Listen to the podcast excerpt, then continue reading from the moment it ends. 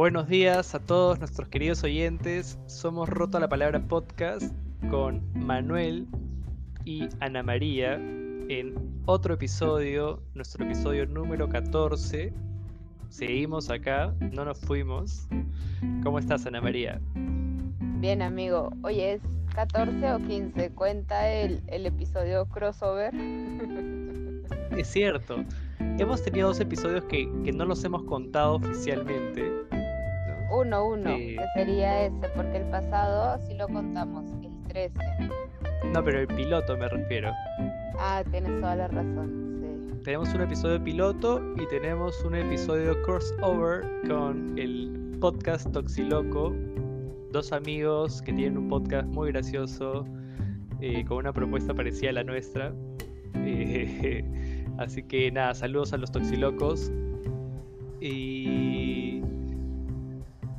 les contamos un poco a los que nos escuchan por primera vez de qué trata este podcast. ¿no? Es un podcast donde rotamos cada semana una palabra y rotamos también esos lugares, ¿no? ¿Quién trae la palabra que rotamos cada semana? La palabra de hoy la trajo Ana María y nos va a contar un poco cuál es.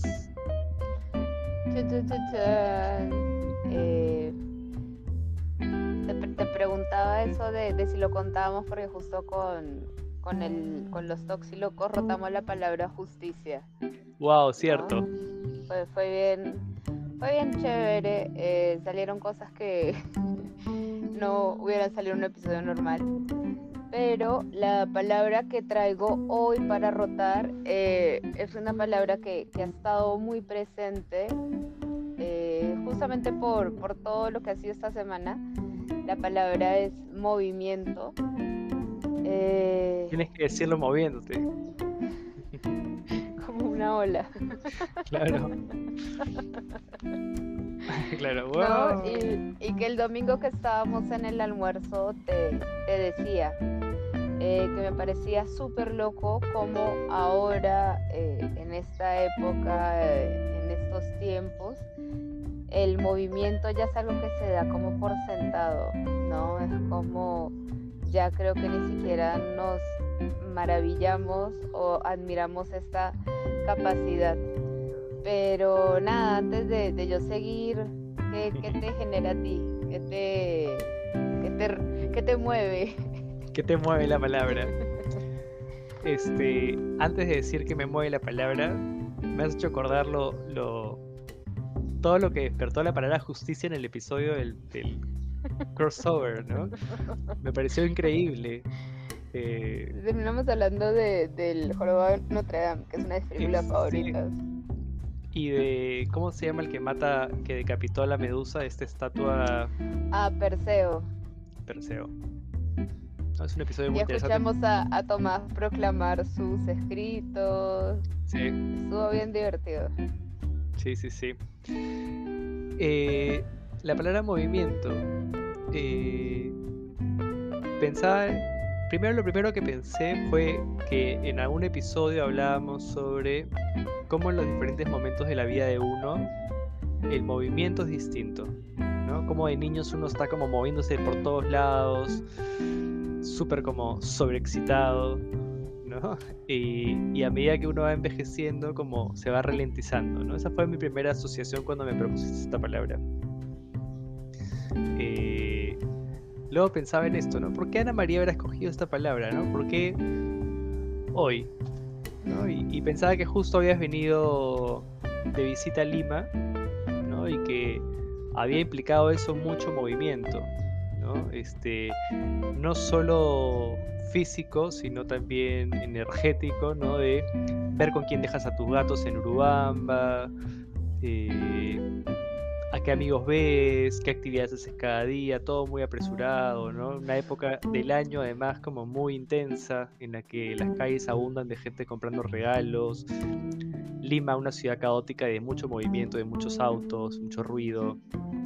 ¿No? Me imaginé que algo de la palabra, esa es mi inferencia, podía ser producto de este aturdimiento de ¿no? la velocidad, la velocidad de venir a la ciudad. ¿No? Para los que no saben, Ana María vino la semana pasada a, Lima a visitar y coincidimos los dos en Lima, porque yo vivo en Buenos Aires y ella en Urubamba. Normalmente hacemos el, podcast, el podcast de, esta de esa manera. Y ahora Ana María está en Urubamba y yo estoy en Lima todavía. Eso fue mis primeras asociaciones. Que es bien interesante esto que traes de, de los niños, ¿no? Siento que de niño hay como ¿cómo se dice? Como un sentimiento de maravillarse, como sorprenderse, como un deseo por descubrir, por la aventura, que nos invita más al movimiento, ¿no? Y también lo pensaba como en la edad más joven del planeta Tierra, todos éramos eh, nómadas, todos estábamos siempre en movimiento, pero a medida que uno va como creciendo y va encontrando cierto tipo de confort, ¿no? En Sapien dicen como, o sea, ¿por qué la gente empieza a preferir quedarse a cultivar trigo en vez de seguir cazando? Si bien el trigo no es algo que sea como que nutricionalmente wow, pero sabe rico. Tenemos las pastas, los panes, todas esas cosas que son del trigo. Y, y, es más bien como una pulsión muerte el empezar a quedarnos quietos, Mientras que una pulsión viva es el movimiento, sea voluntario o involuntario. Y, claro, el, domingo fue mi almuerzo de despedida. Tuvimos chifa. Qué rico. Sí. Es una de las cosas, es una de las cosas que, que, yo más extrañaba cuando estaba en Buenos Aires. Y al parecer en Urubamba tampoco existen buenos chifas. No, eh, creo que es lo que más he comido. Yo pensaba comer, o sea, pensaba que iba a comer más ceviche, pero qué bestia, he comido chifa ya para aturdirme, ¿no? Y, en el almuerzo, eh, el domingo fue bien raro porque estaba como súper ansiosa eh, por el viaje, porque es un viaje largo, ¿no? Y, justamente, eh, si ven el episodio, creo que lo vamos a subir, el episodio del crossover, lo vamos a subir a nuestro canal o en el Spotify. Eso lo veremos, ¿no? Pero ahí justo con Tomás contábamos un poco de cómo fue nuestra aventura para salir de Urubamba, porque justo nos agarró un paro agrario, entonces eh, también hubo mucha ansiedad de por medio. o sea, siento que la semana pasada solo he estado como corriendo. Y eso sentía mucho en Lima, que siempre estaba tarde, que no iba a llegar a los lugares, que no me alcanzaba el tiempo para muchas cosas. Y en el almuerzo eh, fue lindo, pero en mi cabeza estaba como repasando todas las cosas, ¿no? Porque eh, Urubamba está como a una hora, una hora y media de Cusco, entonces no era solo eh, el avión de Lima a Cusco, sino de ahí ver cómo llego a mi casa, si es que habían buses a esa hora, porque yo no suelo salir los domingos de Urubamba. Entonces sí hubo como mucha, mucha angustia y, esto que estaba todo el tiempo en mi cabeza, era como, qué loco, hoy en la mañana estoy en una ciudad y en la noche voy a estar en otra. No, eh, hace algunas décadas, cuando todavía los aviones no cubrían esas rutas, hubiera sido un viaje que de unos tres días fácil, ¿no? Me ponía a pensar como los caminos del Inca o cómo eran estos recorridos antes los mismos viajes interoceánicos, ¿no? Gente que viajaba seis meses eh, de un lugar a otro y, yo poder hacerlo como tan rápido, ¿no? Me desperté en Lima y ya en la noche estaba con, con mis bendiciones en la casa. Sí. Como con cada palabra que rotamos cada semana, retornamos de algún modo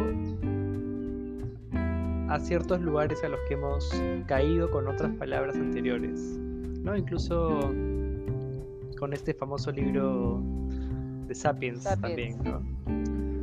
Eh, e-, esta cuestión de, me quedé pensando en esto que comentabas al inicio de que también es un libro que también leí, ¿no? Y, me pareció muy loco que él plantea, el autor, ¿no? Que, que la revolución eh, agrícola, ¿no? Como una gran estafa, ¿no? Como que se ha embellecido, se dice así, se ha decorado, idealizado, eh, esa revolución, ¿no? En el momento que, que, los seres humanos empezaron a plantarse en un lugar, a cosechar, a, no moverse más, ¿no? A dejar de ser nómades, que como si fuese un logro cultural, ¿no? Y más bien él planteaba que eso cambió eso cambió drásticamente la alimentación en un mal sentido, ¿no? De comer siempre lo mismo y ya no tenían esa, diversidad de comidas que antes con, con, los desplazamientos, con los movimientos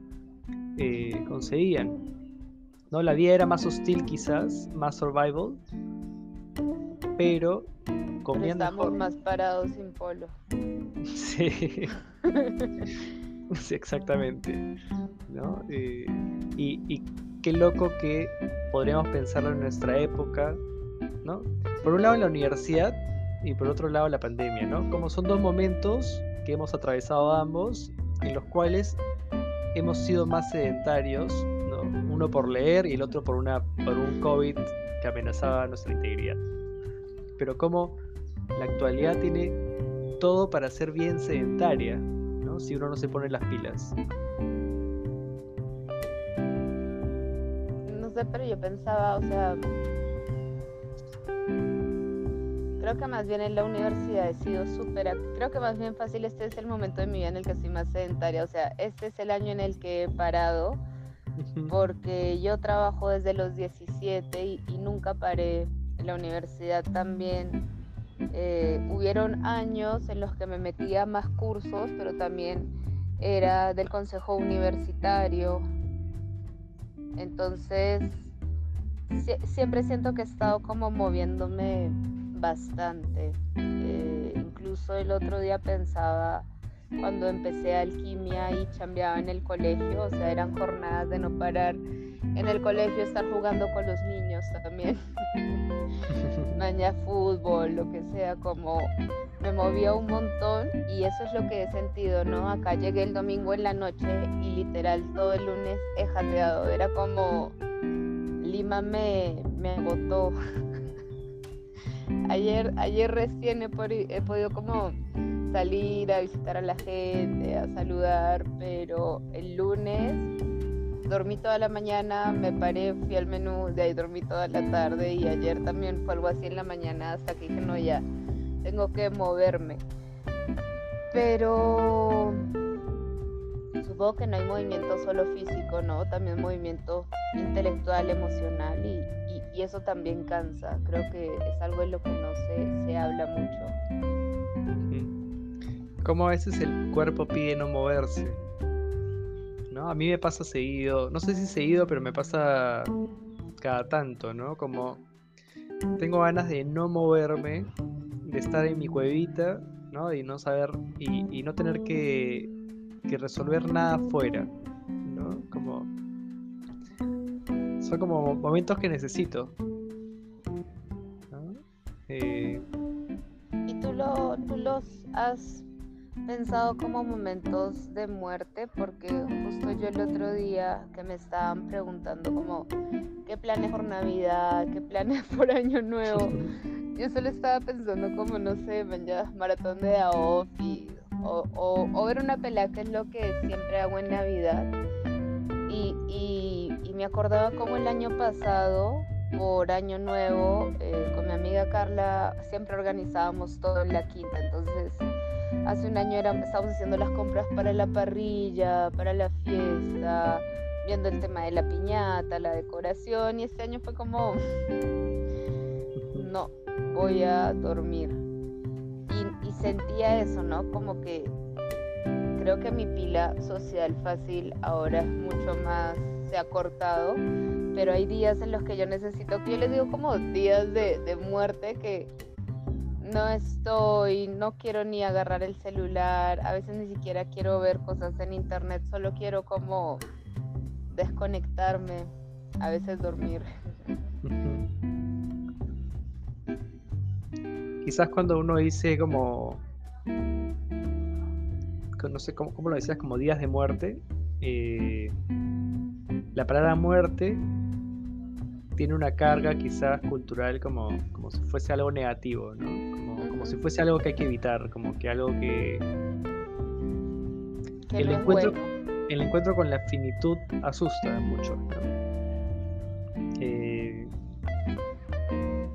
quizás tenga algo de muerte, ¿no? En el sentido de que uno quiere apagarse y quedarse quietito,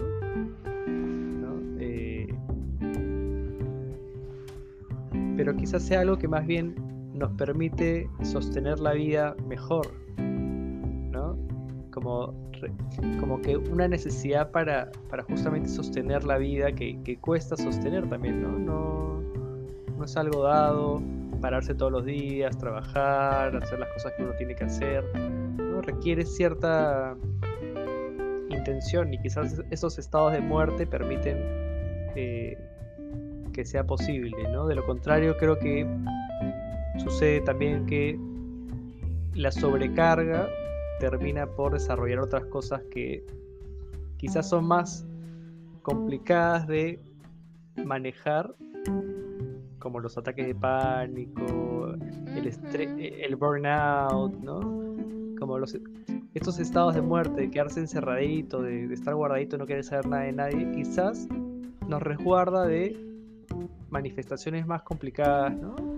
En realidad estoy como imaginando y hablando en voz alta, ¿no? Pensando en voz alta. Pero que yo también siento que es así como para no quemarme, porque hago algo que, hago ahora en las mañanas, si bien tengo mis, mis agendas, es como, como si me dijera a mí misma como ya, este es el plan de hoy. ¿No? ¿Qué onda? ¿Qué quieres hacer? ¿Quieres hacer esto? ¿No quieres hacer esto? Y en, el, en, mi agenda hago, hago todas las semanas como una especie de programación. Esta fue, esta fue mi programación en Lima. como pongo también días de eso, de descanso, de, no, como ningún compromiso con, con nada ni con nadie. Sí. Y, pensaba que si bien eh, tema de, la, de esta revolución más nómada fue como una especie de fraude. Hay un deseo por la quietud, ¿no? Hay un, un deseo como por mantener, como por querer que las cosas estén igual, ¿no? O sea, por más nómadas que sea, también debe ser agotador el movimiento y y bueno, en esa época no tenían muchas pertenencias, ¿no? Que es algo que también el libro da cuenta, como es muy difícil saber de estas sociedades porque justamente no había muchas pertenencias, mientras que ahorita mira la cantidad de pertenencias que, alguien puede tener, ¿no? O sea, si yo te dijera a ti, mete tu vida en tres tuppers, eh, es algo bien difícil de, de hacer. Estamos siempre como cargando cosas.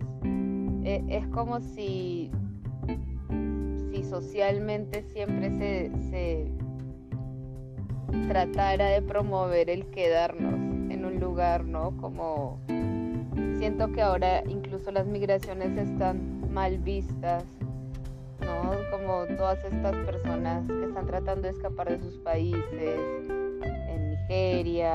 todo lo que es ahorita eh, Asia, ¿no? Eh, y, como más bien la migración siempre ha sido parte de nosotros. Sí, nuestro origen, ¿no? Eh, sí. Me quedé con algo que, que decías, ¿no? Algo así como, entre más carga uno lleva, más difícil moverse, ¿no? Que, de alguna manera tenemos más posesiones, más pertenencias, y eso hace que decidamos quedarnos en determinados lugares porque no podemos llevarnos todas con nosotros, ¿no? Eh, ¿Qué tanto el apego a ciertas cosas hace que nos quedemos en lugares que no necesariamente queremos que querer, no queremos estar, ¿no? Eh, o, o que ya cumplió su ciclo, ¿no? Pero nuestras cosas están ahí, entonces no podemos irnos, Y, pensarlo también como a nivel quizás psicológico también, ¿no? ¿Qué tanto uno eh, le es difícil moverse de un lugar subjetivamente, una posición subjetiva, porque carga con ciertas cosas que no ha trabajado, ¿no? En la medida que uno carga ciertas cosas que no las trabaja, más difícil, ¿no? Más difícil asumir otro lugar, eh, ¿no? Tomar ciertas decisiones. Obvio, nunca salgan con nadie que siga hablando de sus exes, mañana es como una regla. claro. ¿no? Si sigue hablando de sus exes, déjalo ir, pero lo que dices es cierto, o sea, yo cuando me fui de Lima, eh, siento que nadie me tomó en serio. y, y no sé si fue por eso mismo, pero yo no quería dejar nada en Lima. O sea, también cuando me fui de Colombia, cuando tenía 15 años, las cosas que dejé literalmente le dije a mi viejo como bótalas, man, ya regálalas. Porque también siento que cuando uno deja cosas, eh, es como que hay algo dando vueltas, ¿no? Y, y ponte ahorita ya que fui a Lima, tenía unas cositas guardadas que ya y, no tengo un lazo con Lima más que, que mis amigos. Pero eso que dices es cierto, como las diferentes velocidades en las que uno viaja. O sea, yo siento que yo recién llegué ayer, martes, porque el domingo llegó mi cuerpo y todo el domingo mi cuerpo estuvo como recargándose. Los gatos no se me han despegado en ningún momento y ya ayer era como como ya, ok, tengo que hacer estas cosas, tengo que limpiar esto, tengo que ordenar esto, pero eh, era como si el lunes no estuviera mi cabeza conmigo, ¿no? Todo fue bien, bien rápido, bien automático, solo quería como llegar, fue bien, fue bien raro. Y, y también fue bien loco porque seguía procesando como todas las emociones de la semana. Eh, no lloré, el domingo casi me hacen llorar, pero, pero era bien loco porque también he sentido que, que he viajado como mucho más ligera, he estado como mucho más conectada conmigo misma y con cada amigo, con cada persona que me encontraba y, y, como que abrazaba, sentía como que ese hogar se hacía más, más grande, más bonito, ¿no? Y, y, ha sido una semana de muchas emociones, ha sido una semana de muchas risas, de ver a mis amigos crecer, de ver la ciudad cambiar y, siento que todavía es como sigo procesando eso. Sí.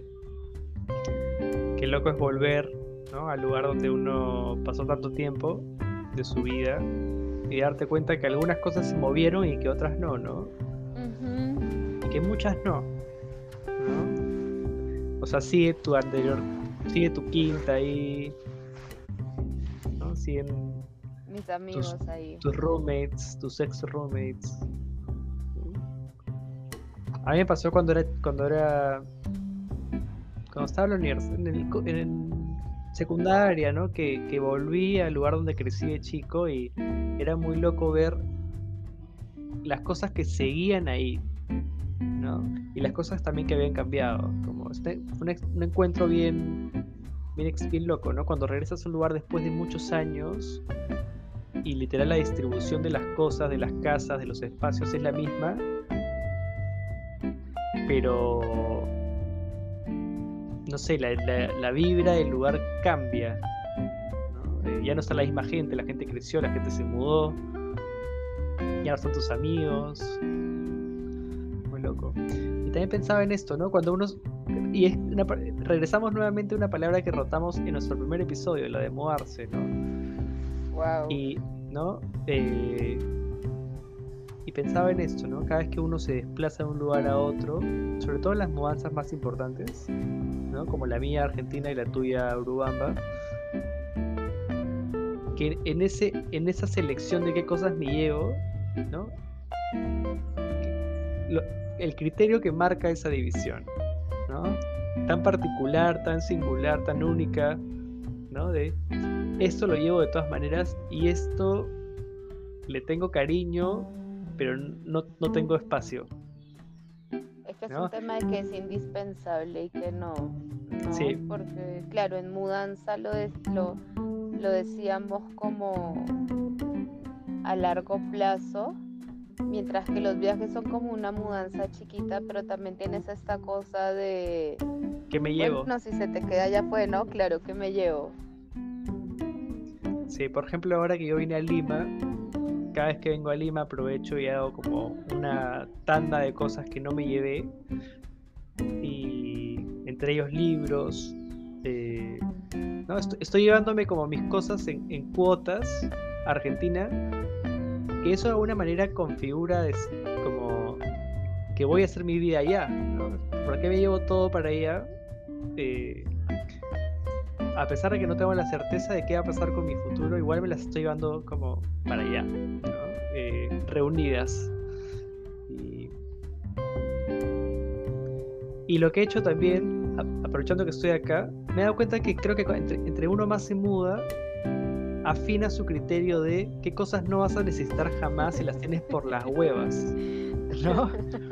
Entonces, lo que, ¿no? Mis amigos en Facebook y en Instagram, y tú has visto que, he estado rematando, ¿no? Este, he vendido un montón de cosas que, estaban guardadas y que simplemente se iban a deteriorar y no me iban a servir nunca y mejor que les sirva a otras personas. ¿no? Vendí un Nintendo 64 lleno de polvo, vendí una máquina de escribir y vendí unos parlantes que también es el movimiento de las cosas, ¿no? Que tal vez cuando te fuiste pensaste como las voy a utilizar o tal vez ni pensaste en ellas, ¿no? Pero que también es bien importante dejar que las cosas se muevan, ¿no? El, acumular cosas siento que, que hace como que la energía se estanque, por eso a mí no me gusta acumular.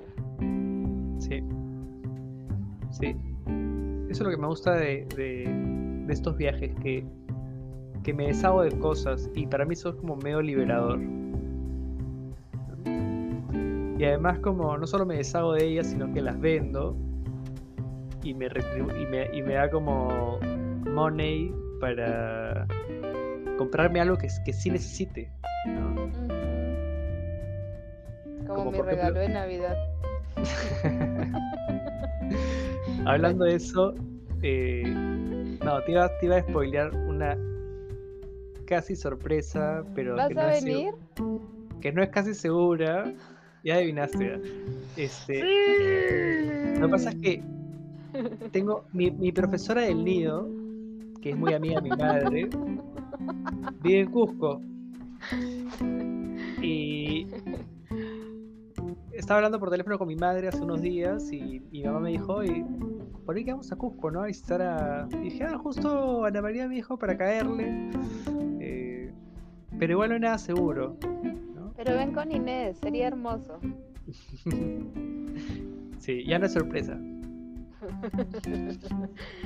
me encanta, pero, pero es eso, ¿no? Como justamente los movimientos también generan cosas a cambio. A ti te ha generado como esta capacidad económica de, de pensar, ¿no? De tener la oportunidad de, de hacer algo más. Y, me ponía a pensar en esta gente, los hoarders, pero que ya en exceso, tipo en Estados Unidos, gente que ya no tiene ni por dónde caminar y que a veces sus casas no están llenas solo de cosas, sino también bichos, animales, excremento, ¿no? Como siendo el movimiento algo tan natural, algo tan del cuerpo, como a veces nos resistimos a eso creyendo que que podemos como ganarle la lucha al tiempo, ¿no? Como que si no lo vendo, no, no pasa el tiempo, ¿no? Sí. Como cuando uno se compra una casa es como muy probable que de verdad ya no se mueva, ¿no? No sé, fácil es una fantasía, eh, ¿no? Eh, seguramente prejuiciosa. Yo, yo, pensaba como, no tengo una respuesta a esto que te voy a plantear ahorita, no sé cuál de las dos hipótesis eh, tengan, no sé, mayor, este, no sé, no quiero decir la palabra validez. Seguramente el caso por caso, ¿no? Pero pensaba en esto, ¿no? ¿Cómo, cómo la sociedad tiende a ver de manera como negativa a las personas que suelen encerrarse y no tener una vida social muy activa, ¿no? Como que el sedentarismo y estar metido en tu casita y no socializar mucho no es también visto como una persona extrovertida que tiene muchos amigos, pareja, este, una vida afuera, ¿no? eventos, ¿no? Eh, y pensaba que que porque la sociedad lo vea de esa manera no significa que ese tipo de vida no se ajuste a esa persona y que le funcione y que, qué sé yo, ¿no? Que, que cubra sus necesidades y se sienta realizado haciendo eso. ¿No? Puede pasar. Pero pensaba también por otro lado eh, que sí tengo la intuición de que el movimiento, eh, la actividad, el moverse, si es un signo de salud, ¿no? Que se refleja en el cuerpo, en, cómo está tu cuerpo, ¿no? Tu, qué tan fit estás o qué tan saludable, ¿no? Qué tanta energía tienes en tu cuerpo, ¿no? Porque el sol también te da ciertas este, propiedades, ¿no? Este, mover las piernas hace mal colorcito. Yo estoy blanquísimo, he venido un poco a broncearme. Este, me, sorprende verme tan fantasma, es más. ¿Qué decían? ¿En Argentina no sales o, o what? Este, salgo menos. Es que ya estás todo el día chambeando. Pensaba eso, ¿no? Que el movimiento es un signo de salud y más bien cuando uno ve ciertas patologías, ¿no?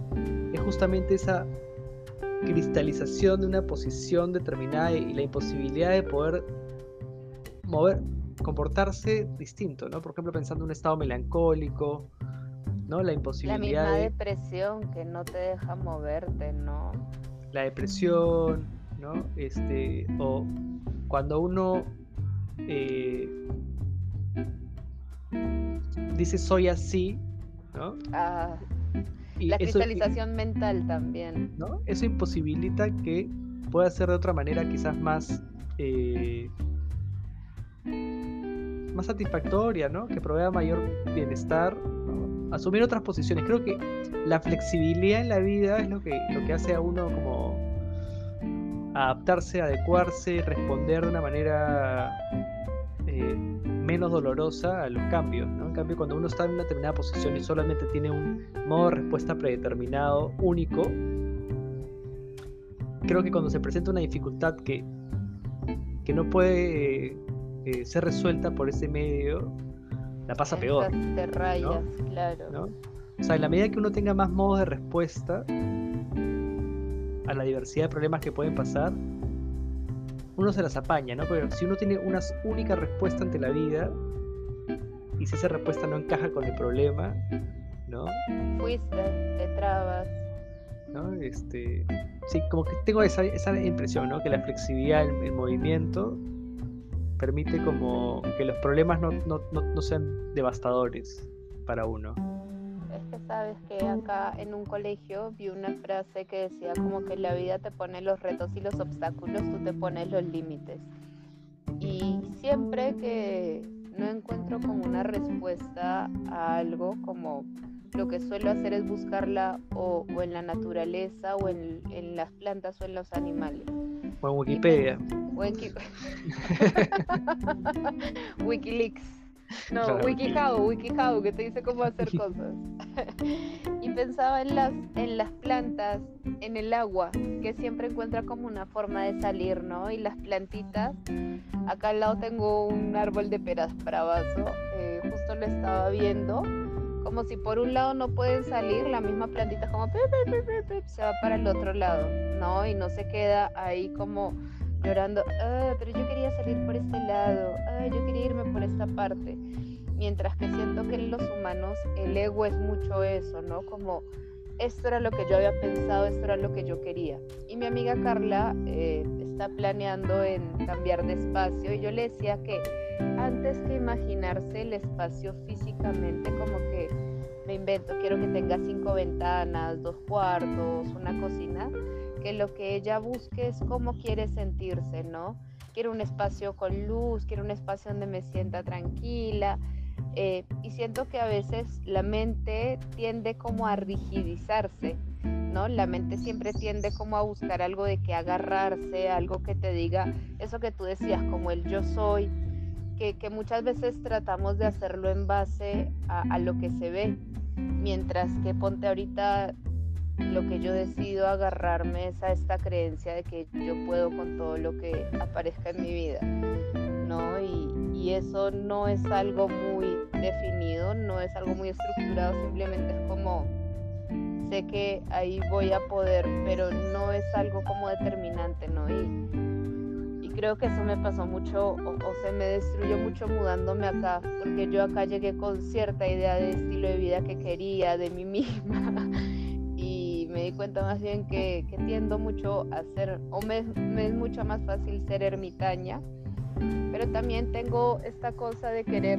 saludar, de querer tener mis espacios, mi cafetería, mis amigos, ¿no? Entonces es como el movimiento te permite también ser consciente de tu energía y de lo que necesitas y de cómo invertirla en, sesiones, eh, yo no le digo a la gente hace ejercicio, le digo muévete, porque también siento que esta palabra ejercicio de frente viene como con ideas de rutina y tiene que ser cinco veces a la semana, si no, no funciona. Y así más me parecen chéveres estas propuestas que han aparecido como de Human Training, que es de unos amigos, y, y hacen cosas locas, como moverse como animales, pararse de manos. Siento que eso es mucho más sano que a, veces el hecho de estar como en un gimnasio compitiendo con los demás, ¿no? Que siento que esos son los, los gimnasios, gente viéndose constantemente al espejo y como que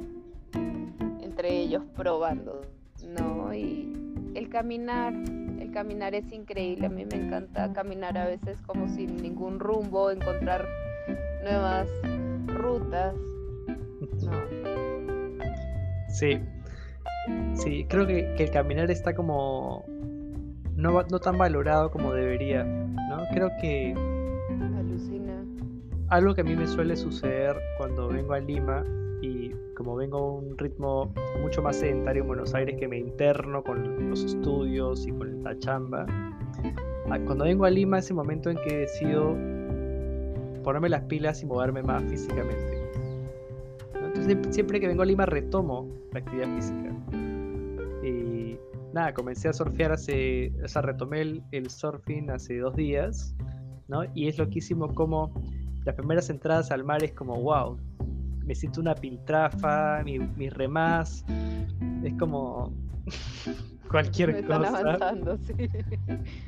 Pero solo meterme al mar los primeros días, hacer esas remadas, bajar las escaleras a la playa, subir las escaleras a la playa, ya eso va condicionando que, al cuarto día ya estoy ya, ya puedo ya puedo disfrutarlo no los primeros días es como el cuerpo recuerda.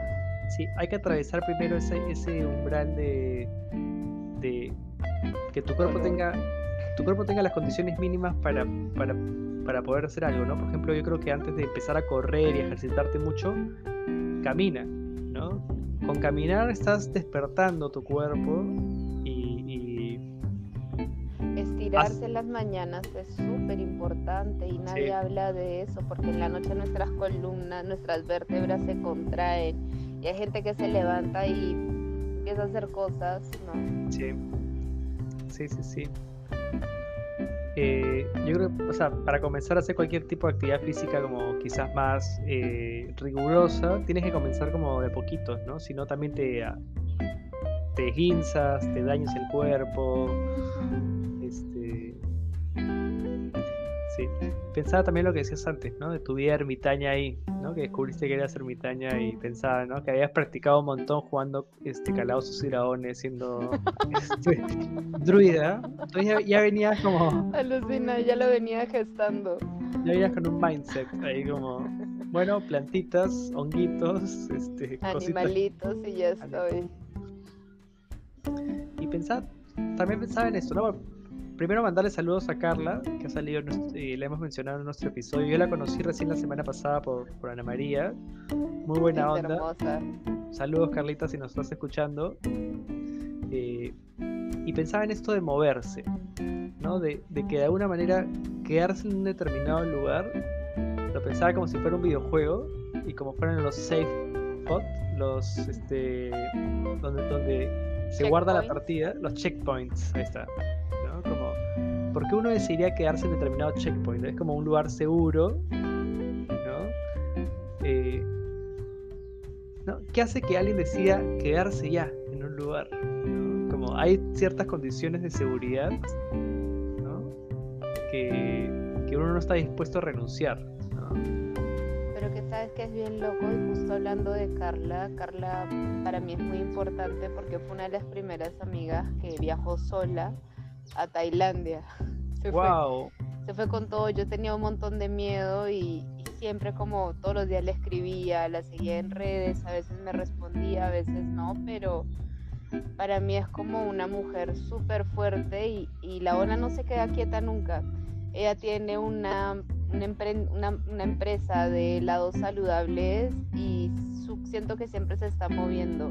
O su cabeza sacando más helados. Ahorita se está yendo a España a un curso de helados. Como gente que apuesta por sí misma, ¿no? Siento que el movimiento es apostar por uno mismo, por por ver qué, encuentra, ¿no? Porque pensaba mucho en, que en Lima no es caminar por caminar, sino es caminar por llegar a un lugar.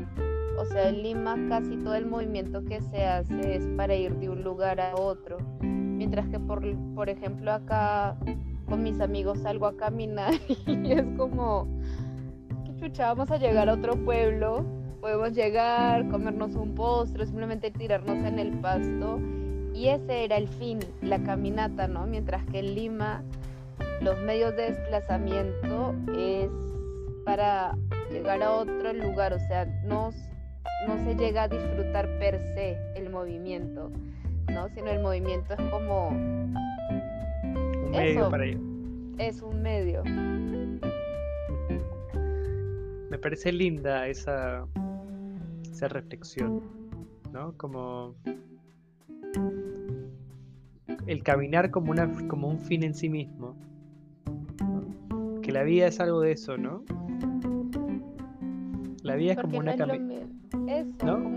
Porque a veces la gente me dice como, sí, monto bici. Y yo, ¿y qué circuitos haces? De la casa a la chamba y de la chamba a la casa. Ah, o sea, todo bien, no hay nada malo con eso, pero siento que no, no está como el chip de disfrutar la bici o no sé, fácil un día decir, pucha, voy a ir por otra ruta que no conozco, sino que siempre es como, por acá, por allá, ¿no? Claro. Mientras que si vienes, podemos irnos caminando con Inés y es, es riquísimo porque vas viendo nuevos árboles o vas viendo las casitas o, simplemente vas viendo tu cuerpo, si necesitas agua, si quieres parar un ratito, es como un espacio con, uno mismo donde la mente se, se calma, ¿no? Yo también creo que mientras más importancia le damos al cuerpo, la mente va como bajando frecuencias. Sí. Pensaba como en esta metáfora, ¿no? De la vida como una caminata. Eh, y pensaba que de alguna manera uno parte de, nacer y, termina en la muerte, y que si uno está pensando en la muerte, eh, de que va a llegar a la muerte, puede no, puede no disfrutar de la caminata. Eso no quiere decir que yo sí, yo sí pienso y lo aplico más o menos en mi vida, ¿no? que está bueno siempre tener a la muerte como referente para la toma de decisiones, para vivir, ¿no? Como la vida se acaba, ¿no? La muerte existe y sucede todo el tiempo. Y a partir de eso, ¿cómo decides vivir? ¿no? Eso me parece importante. Pero si uno se está muy tomado por la idea de muerte, de me voy a morir, ¿para qué voy a hacer estas cosas? ¿No? Uno, no, no disfruta la caminata. o qué miedo, ¿no? Oye, no caminemos por ahí porque no conocemos si fácil hay un perro y nos puede matar. Como también constantemente estamos luchando contra la muerte, ¿no? A mis gatos les gusta traerme bichitos y al principio yo sufría y era como que trataba de salvar los bichitos hasta que un día dije, la madre, no, es parte, es muerte y ellos también tienen ahí sus ciclos como ¿por qué estar preocupándome por muertes de otros si, si es algo que continuamente está pasando? ¿no? Y antes me daba mucha pena a veces encontrar animalitos muertos, pajaritos, cosas así, o abejas. Siempre trato de salvar las abejas, eso sí lo sigo haciendo, pero es como también... ¿Le da respiración boca a boca?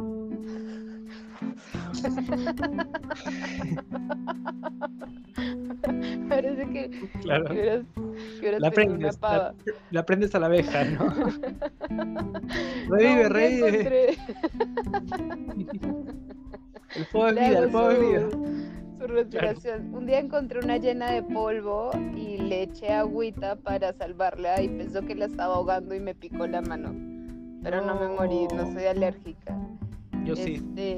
Pero es eso, ¿no? Como también, eh, ¿qué nos genera la muerte? Hay gente que, que, la muerte le genera mucha angustia, creo que a mí en un momento también, pero ahorita siento que cada vez es, es algo con lo que estoy como más tranquila, porque mientras más cosas hago en nombre de la vida, en nombre de amor propio, es como que la muerte necesito su, su check, ¿no? Su aprobación. Sí, yo, yo pienso que, que la manera como uno piensa, se relaciona con la muerte,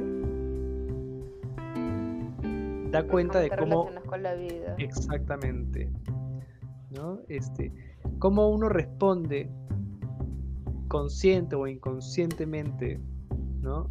a la idea de la muerte, una idea además que no tiene mucho, que, que, que es irrepresentable, innombrable. De hecho, pueden haber como calaveritas, ataúdes, pero la muerte en sí no es representable, ¿no? Y cómo uno responde a eso que no es representable y que tiene que ver con la, que la vida se acaba. a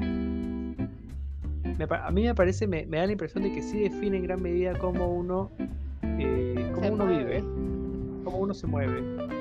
Porque lo que decías, ¿no? El quedarnos es un cierto confort y estamos viendo que como que en la historia de la humanidad es algo constante y, y, en mucho, a mí me sale mucho en sesiones, la gente me dice, como quiero que todo esté tranquilo, quiero que todo esté en paz, como no, eso no va a pasar nunca porque de todos los aspectos de nuestra vida siempre va a haber algo que, que no esté resonando o que no esté concluso, pero es eso, es como si la incertidumbre, el salir de la zona de confort tuviera como estos dos espacios, o nos va bien o no nos va tan bien. Y la muerte eh, resuena entre esta incertidumbre, ¿no? Oye, me cambiaré de ciudad, hay gente que le va bien, hay gente que no le va tan bien, pero que la muerte está siempre presente en los cambios, algo siempre está muriendo, ¿no? también en el tema de movimiento, el dejar un lugar eh, a nivel mental yo siento que es necesario que ciertas creencias y pensamientos mueran mientras crecemos, ¿no? Porque siento que los primeros 30 años solo absorbemos y de ahí es como qué has generado en base a tus conocimientos, cómo transformas todo eso que has recibido, ¿no? Que es diferente el conocimiento a la sabiduría. La sabiduría es algo como más procesado, más elaborado, un autorreverí pensaba en todos esos aspectos de uno mismo, una misma, que se pierden, que se dejan, que uno se permite perder, no que se pierden porque, porque sí, o las que, también las que uno pierde sin querer perderlas, pero porque simplemente consecuencia, ¿no? Y que quizás cargamos de alguna manera parte de esos duelos, algunos más resueltos que otros, ¿no? Alguna vez yo escuchaba una clase que, que somos la suma de nuestros duelos. Ah, la suena César Peso, que, que justo se nos ha ido hace poquito. Sí. No sé si me lo dijo eh, César Peso o, creo, o fue Daniel Abraham. Mm. o, o tu psicoanalista. Cállate. claro. Ofo, dale. Este, eh, pero me parece, cuando escuché esa frase como que me quedó para corta la transmisión, ¿no? Chao, chao. Claro. este, no, como abrir la posibilidad de pensarse a uno como cargando ciertos duelos de los que uno no es consciente. ¿no? Mm. Creo que, que ayuda a pensarse, ayuda a estar como más vigilante, más atento a lo que pasa en uno mismo. A mí me parece que, que, que pensar eso permite un modo de relación con uno, Con su propia Más- idea de muerte, ¿no? con su propia idea de muerte, eh, cuestionarse, interrogarse sobre las maneras como uno vive las pérdidas sin dolor, ¿no? Este, creo que, que sí que, que puede ser enriquecedor pensar que uno está duelando sin, sin saberlo. ¿no? Y es algo constante, ¿no? En mayor o en menor medida siempre hay como un pequeño o una sensación de duelo, como una, una melancolía. eh, Es que todo el tiempo perdimos cosas, todo el tiempo perdemos cosas, ¿no? La infancia, Ay, la sí, yo perdí mi polo de inocencia, 70 soles. la virginidad. La. Qué fuerte, porque eso es algo que, que ahorita me parece chévere que se esté hablando mucho, que no se pierde porque en verdad nunca se tiene, ¿no? Eso lo hablaremos en, en otro episodio. Pero ¿sabes qué se pierde? Se pierde la, el- la, lo que uno imaginaba que era. ¿no? Cuando uno lo lleva a cabo, sucedió y hay como una experiencia mucho más... Este, Oye, qué loco, que viéndolo así, el duelo siempre termina siendo como este, este choque entre la realidad y la ilusión, ¿no? Entonces no necesariamente pensemos el duelo como una muerte de alguien o una partida de alguien, pero también a veces son experiencias, como la mía, ¿no? Yo llegué y quería ya mi casita y todo listo y el duelo fue súper fuerte, tuve unos meses bien intensos acá los primeros meses, pero ahorita ya he reelaborado como el, el qué significa para mí vivir acá, ¿no? Empezar desde Sí. cero acá. Y a propósito de eso, del duelo más ligado a lo que uno fantasea, eh, hay una frase de Lacan, hace tiempo que no lo citábamos, también estoy, estoy autorizado, ¿no? Ok, ok. ¿no? Que no es una frase, sino más bien es algo que, que dice, que lo voy a parafrasear eh, en el seminario 10 sobre la angustia, y que él dice que hace, uno hace duelo no, no necesariamente por la pérdida, por la muerte de alguien, sino por la pérdida de lo que uno representaba para el otro. O sea, uno hace duelo por ese lugar que perdió para el otro. O sea, ya no está ese otro que a uno lo alojaba. ¿Me entiendes? O sea, lo que se pierde es el lugar. Sí, lo que se pierde es el lugar que uno tenía para ese otro, en su mirada, en, sus, en, sus, en su vacío, en su falta. Esto es lo ¿no? que hablamos el otro día de los exes y Sí, eh, en base a lo que dices, siento que solo refuerza mi idea de que terminó bye, ¿no? O sea, creo que es un poco psicópata esta idea de querer ser amigo de tu ex y mantener como que esta mirada, mantener esta cosa que ya no Ser- está. ser eso para el otro, ¿sí? querer seguir siendo eso especial para el otro, estar en ese pedestal, ¿no? No, y que por más que parezca tonto, es como que sí, le mando un meme a mi ex, ¿para qué? O sea, ya no hay, ahí ya no está ese lugar que tú esperabas, puede haber otro lugar, pero siento que también es alimentar mucho fantasías de, de algo que ya no está presente. Todo bien, la gente si es amiga de sus ex es chévere, pero creo que es algo muy diforzado y que sobre todo no te permite ampliar de cómo puede ser visto nuevamente en otros ojos, en otras experiencias, en otras personas, ¿no? Como en parte del duelo también está bonito en eso, en moverse adelante y si hay gente que no se mueve con uno, chévere y, y grazie. Sí, sí, sí, sí. ¿No? Como uno hace duelo por ese lugar de deseo, de ser deseado. ¿no? Este, igual seguramente hay una complejidad de variables, pero también algo de eso está en juego, ¿no? La pérdida de ese lugar especial, ¿no? Cuando fallece un padre, ya no, ya no, ya no, ya no soy ese hijo, ¿no? ya no tengo ese lugar de hijo o de pareja, ya no soy... Hay otra frase que a mí me hizo como efecto retroactivo de sentido, porque cuando era chico escuché esta frase de la belleza está en los ojos del que ama, y a mí me hizo mucho sentido pensar que... Eh, que uno se enamora de cómo el otro te ve. Claro, y eso se evoca en justamente cómo nos tratan, ¿no? Porque yo no puedo quitarte tus ojitos y verme a través. También Frida tiene una frase de eso, ¿no? De que me gustaría que te pudieras ver a través de mis ojos. Pero es eso, ¿no? O sea, más allá de que alguien te diga eh, lo que quieras escuchar, para mí es básico quedarse con, con las acciones. Y creo que para mí por eso fue tan llenador como en Lima todos mis amigos sacaron tiempo en estos días, ¿no? Para juntarnos, para vernos, como siento que cada día fue súper lindo. Se movieron para verte. Como el hecho de que el otro se mueva para verte da cuenta de... De la importancia, del cariño. Exactamente. ¿no? Los amigos que no se mueven por ti, ¿no? Eh, como gradualmente se desvanecen, ¿no? De, tu, de tu vida.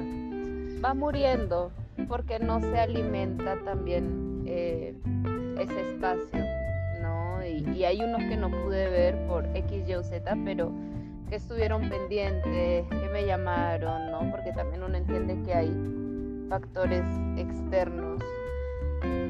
Y qué loco, pero justo hoy ha estado bien presente mi, mi psicoanalista eh, yo me acuerdo que, en una sesión con ella salió que para mí mis papás se habían muerto como cuando yo tenía 11 o 13 y, y ahora viéndolo en retrospectiva creo que eso de alguna forma me ha ayudado a ser quien soy ahorita, ¿no? Porque mucha gente también se mueve con esta confianza de que tiene un lugar al cual volver pero yo nunca he tenido un lugar al cual volver, entonces mi movimiento siempre ha sido como hacia adelante, eh, como una canción de Charlie García, ¿no? Me muevo hacia adelante como la revolución.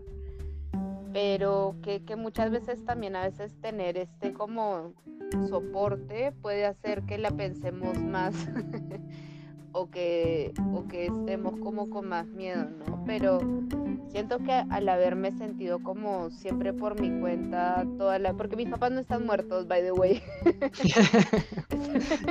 están por ahí. Pero están vivos, ¿no? Pero qué loco que yo nunca lo haya sentido así como para mí siempre han estado como, como muertos y, y, y no es que esté bien o mal, pero eso también ha sido como una base para que yo nunca me quede quieta. Y eso está chévere. Qué loco. Sí. Justamente hablando de los duelos que uno no se da cuenta que hizo. O los que todavía uno no terminó de hacer. Porque fue un lapsus. Y yo recién me di cuenta cuando la cara de mi psicoanalista fue como. Y yo también. Y ahí dijo se acabó la sesión. Yo no. Claro. claro. Este, y, pensaba, ¿no? Y ya para también para ir cerrando, eh, cómo también uno se puede dar cuenta de qué tanto hizo un duelo por su capacidad de, de conectar, de amar y de desear, ¿no? Como el deseo da cuenta de movimiento, de, de, una intencionalidad como que viene desde muy adentro, ¿no? Creo que el deseo es un, es un eh, signo de, vida. ¿no? De vida, de que uno está conectado con la vida, con los otros. En cambio, cuando uno atraviesa una pena muy fuerte, un, un duelo, una melancolía, una depresión muy fuerte, lo que se ve seriamente afectado es el interés por la vida, una incapacidad para amar, ¿no? Este, todo está muy en uno. Mi vida es una desgracia, no voy a salir de esto. Está como muy into, ¿no? Eh, y justamente cuando aparece algo del deseo, que también para mí es un signo de salud, por decirlo de alguna manera, ¿no? da cuenta de movimiento. ¿no? El deseo siempre nos mueve a la búsqueda de algo más allá del objeto en sí. Es el movimiento por el movimiento mismo. O sea, más que el objeto que va a colmar ese deseo, yo creo que la capacidad de desear, ¿no? Ser un sujeto deseante eh, nos conecta con la vida. Pero que ahí, ahí sabes que hay un tema de deseo y voluntad. Porque el deseo per se puede hacerte desear y querer cosas, pero ahí la cosa es moverte hacia, ¿no? El deseo es como si se prendiera el carro, pero la voluntad es, es darle una dirección. Eh, que creo que también hemos comentado esto en, en otro episodio, creo que que ahorita también me hace pensar en gente que a veces desea mucho pero no hace nada, ¿no? Gente que siempre te cuenta los mismos proyectos, las mismas vainas, como que su movimiento está solo en la cabeza, pero pasar a la acción también es otro punto, ¿no? Es, es como otra fase o otro nivel también de, de compromiso con uno mismo. Totalmente de acuerdo. Uno no siempre se quiere hacer cargo de su deseo y a veces lo deja ahí, ¿no? Como incluso eleva ese deseo para que sea inalcanzable y, poder seguir narrándolo y hablando de eso, pero no voy a hacer nada al respecto para que eso pase, ¿no? Es, es algo también como un pensamiento bien infantil de que porque lo deseo, lo merezco, pero no, no voy a hacer algo al respecto. Sí, me ha dado como un montón de palabras para, seguir rotando, ¿no? Este, así que nada. Eh, nos quedamos aquí por hoy. Eso es todo por hoy. Eso es todo, amigos. Este ha sido nuestro episodio número 14. Eh, y hemos rotado la palabra movimiento. Y nos tenemos que mover. Nos vamos de acá a seguir haciendo nuestras cosas. Gracias por escucharnos. Eh, nada, nos vemos en un próximo episodio el próximo miércoles.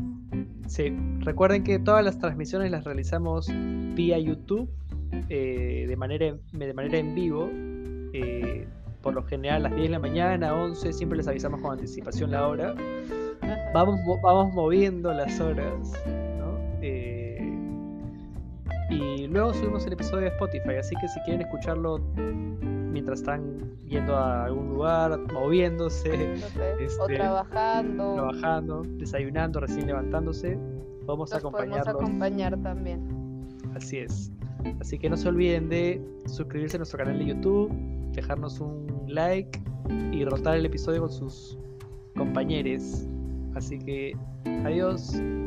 Chao.